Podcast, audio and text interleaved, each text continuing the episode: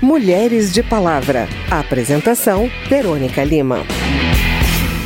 Mulher, vontade, brilho e coragem.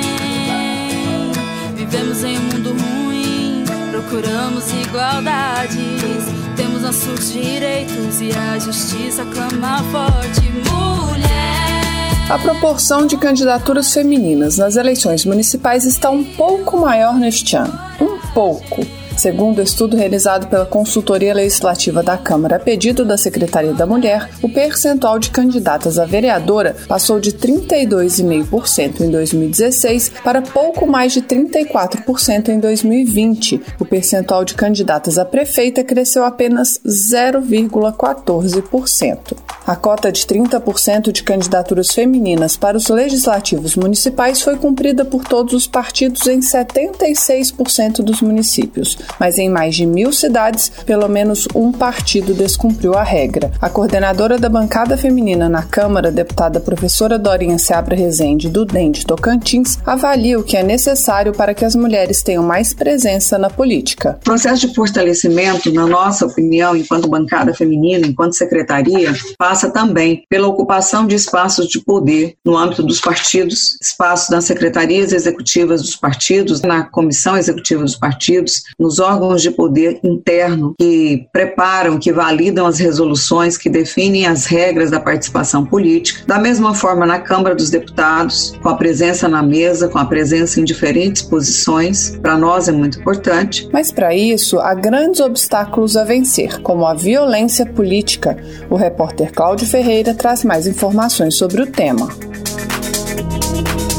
A violência política de gênero acontece quando há discriminação contra mulheres candidatas ou eleitas além de agressão física, psicológica ou sexual. Para colaborar no combate a essas atitudes, foi lançado o Observatório de Violência Política contra a Mulher, que reúne especialistas de universidades e da sociedade civil em torno do tema. O lançamento aconteceu em um evento virtual promovido conjuntamente pela Secretaria da Mulher da Câmara e pela ONG Transparência Eleitoral Brasil. Uma das representantes da entidade no debate, Ana Cláudia Santano, explicou os principais eixos que serão trabalhados compilar leis e projetos sobre violência política de gênero nos países da América Latina, fazer um diagnóstico coletando dados de alguns municípios brasileiros, verificar a situação das mulheres que estão nas casas legislativas e acompanhar as eleições municipais, principalmente a propaganda eleitoral e as manifestações nas redes sociais. Ana Cláudia Santana ressaltou que o resultado de todos os levantamentos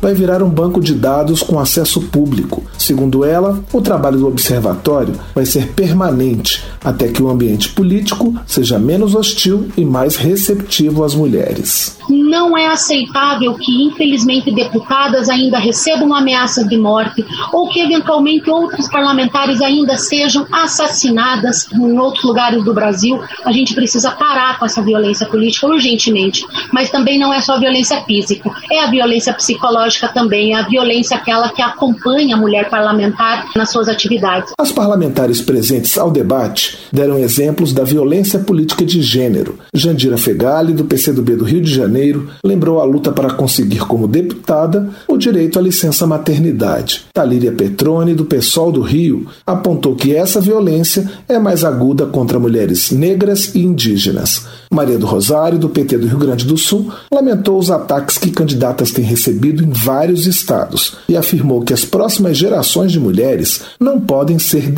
desestimuladas a participar da política. Há uma tentativa de morte política, de sufocamento, uma tentativa de que essa mulher não se eleja mais, e portanto nós somos sobreviventes. Há uma tentativa, quando passamos pela violência política, nos candidatamos, enfrentamos os gabinetes do ódio, nós somos sobreviventes. Há uma tentativa de que essa mulher não seja considerada para funções importantes dentro da Câmara. Quando exercemos funções políticas nos partidos ou no parlamento, nós também estamos teimando em sobreviver. Está sendo examinado desde 2015 pela Câmara um projeto que combate a discriminação e a violência político-eleitoral contra a mulher. Durante o debate, as parlamentares disseram que outras propostas estão sendo elaboradas. A ideia é que as leis também tragam punições para quem praticar esse tipo de violência. Da Rádio Câmara de Brasília, Cláudio Ferreira falar em violência política, a deputada Talíria Petroni, do PSOL do Rio de Janeiro, foi oficialmente notificada de seis relatos de planos para o seu assassinato. As ameaças são por causa da sua atuação parlamentar. Diante disso, a Comissão de Direitos Humanos do Parlamento do Mercosul, Parlasul, aprovou declaração de apoio ao parlamentar. A repórter Carla Alessandra tem mais detalhes. A nota do Parlamento do Mercosul também repudia a violência política da qual as maiores vítimas são as mulheres, representando 76% dos casos. Segundo a deputada Talíria Petroni, é preciso chamar a atenção das autoridades internacionais para a falta de segurança no mandato, porque as ameaças representam o fim da liberdade também na vida privada. A violência política e violência eleitoral no Brasil são assustadoras, né? A gente teve um estudo agora da Terra de Direitos em conjunto com a Justiça Global que mostra a escalada vertiginosa da violência política no Brasil. E é inadmissível que a gente tenha tido isso que foi denunciado, né? Chegou a público. Ao menos 14 pessoas políticas executadas no ano de 2019, 13 tentativas de assassinato. Isso é muito grave.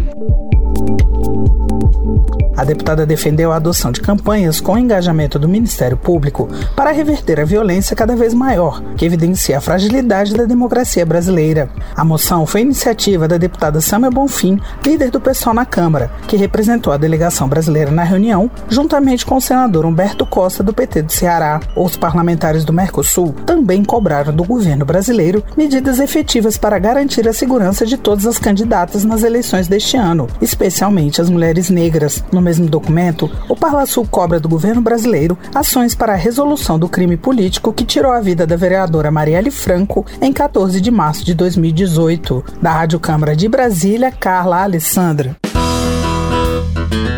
Lugar de Mulher.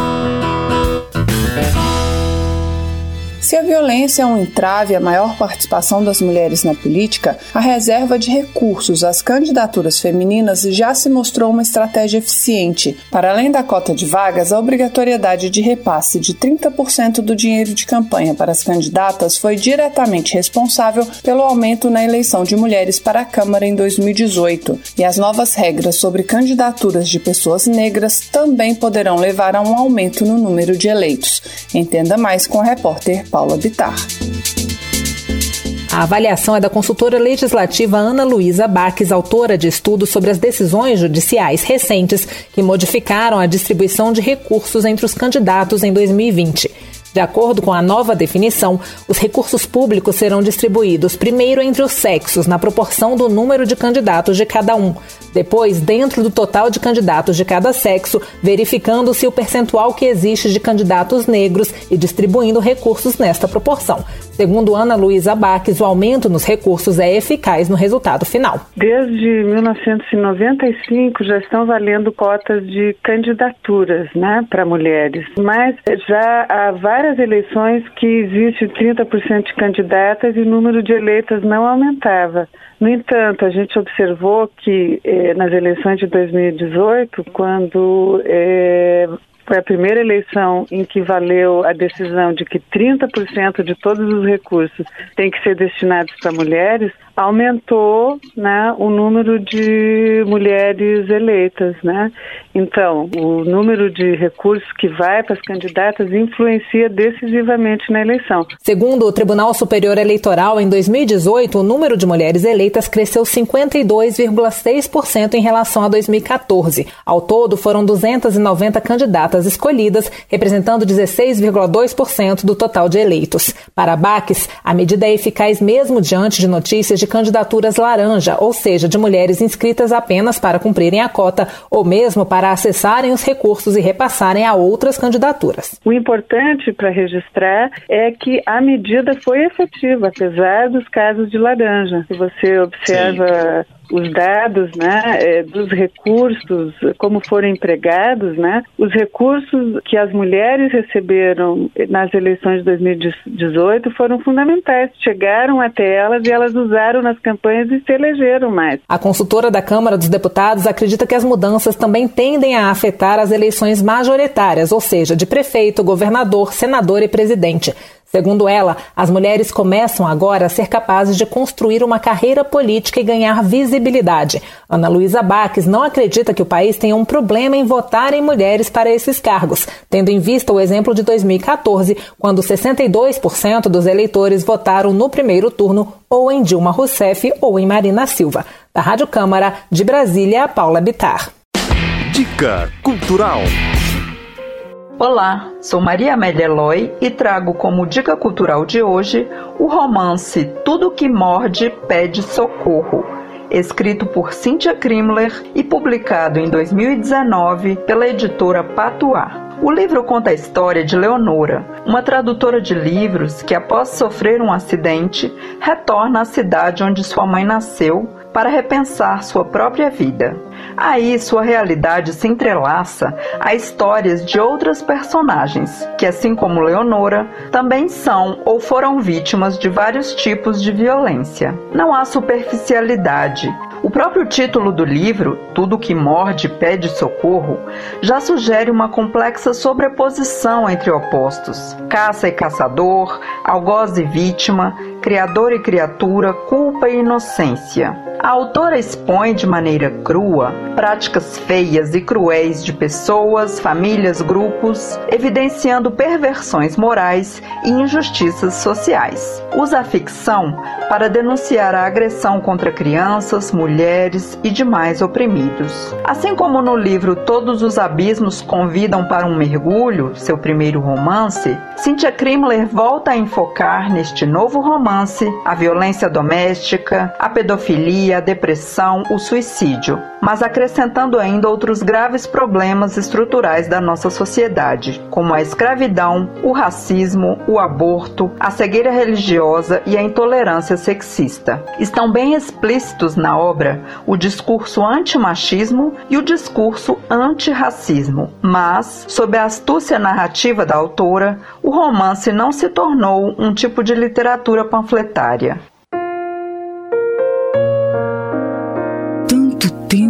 Ainda não me acostumo a olhar para o que restou do meu braço. Cotó. Foi assim que uma mulher se referiu a mim. Não aqui. Aqui as pessoas pensam, mas não dizem. Existe uma educação mineira que impede o deboche, que impede a grosseria. Mas por dentro, o pensamento é o mesmo. Cotó. Talvez eu não devesse ter vindo para esta casa. Teria sido melhor um sítio, um lugar mais afastado das pessoas. Mas eu sou do asfalto. Não há sobrevivência para mim em meio a galinhas e porcos e vacas e cobras, pés de café e adubos e enxadas e chão de terra.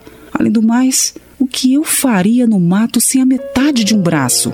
Dois anos atrás eu não conseguiria me imaginar fora de uma cidade grande, fora das salas de aula, longe dos rostos adolescentes que por tantos anos foram a minha medida de humanidade dois anos atrás, eu era outra pessoa, dividida entre diários de classe e traduções. E havia o Mateus, sugando o pouco de ar que eu respirava entre um trabalho e outro, implicando com tudo, reclamando de tudo, do dinheiro pouco, da casa desarrumada, da minha aparência. Mateus e o primeiro empurrão. Mateus e os outros empurrões. Não gosto dessas lembranças. O braço lateja toda vez que eu fico ansiosa. Ainda mais quando eu estou usando a prótese, mas tenho de ficar com ela. Com as luvas que tenho usado por causa do frio, as pessoas demoram um pouco mais para reparar em mim. Esse foi Mulheres de Palavra, que teve produção de Cristiane Baker, reportagens de Cláudio Ferreira, Carla Alessandra, Paula Bittar e Maria Amélia Eloy, e informações da Agência Câmara, trabalhos técnicos de Marinho Magalhães, apresentação de Verônica Lima e edição de Márcio Aquilissardi. Se você tem alguma dúvida, mande pra gente. O e-mail é rádio.câmara.leg.br e o WhatsApp é 61 999789080. O Mulheres de Palavra é produzido pela Rádio Câmara e transmitido pelas rádios parceiras em todo o Brasil, como a Rádio Sucesso FM de Passos, Minas Gerais. Você pode conferir todas as edições do programa no site radio.câmara.leg.br e no seu agregador de podcast preferido. Obrigada pela audiência até o próximo programa.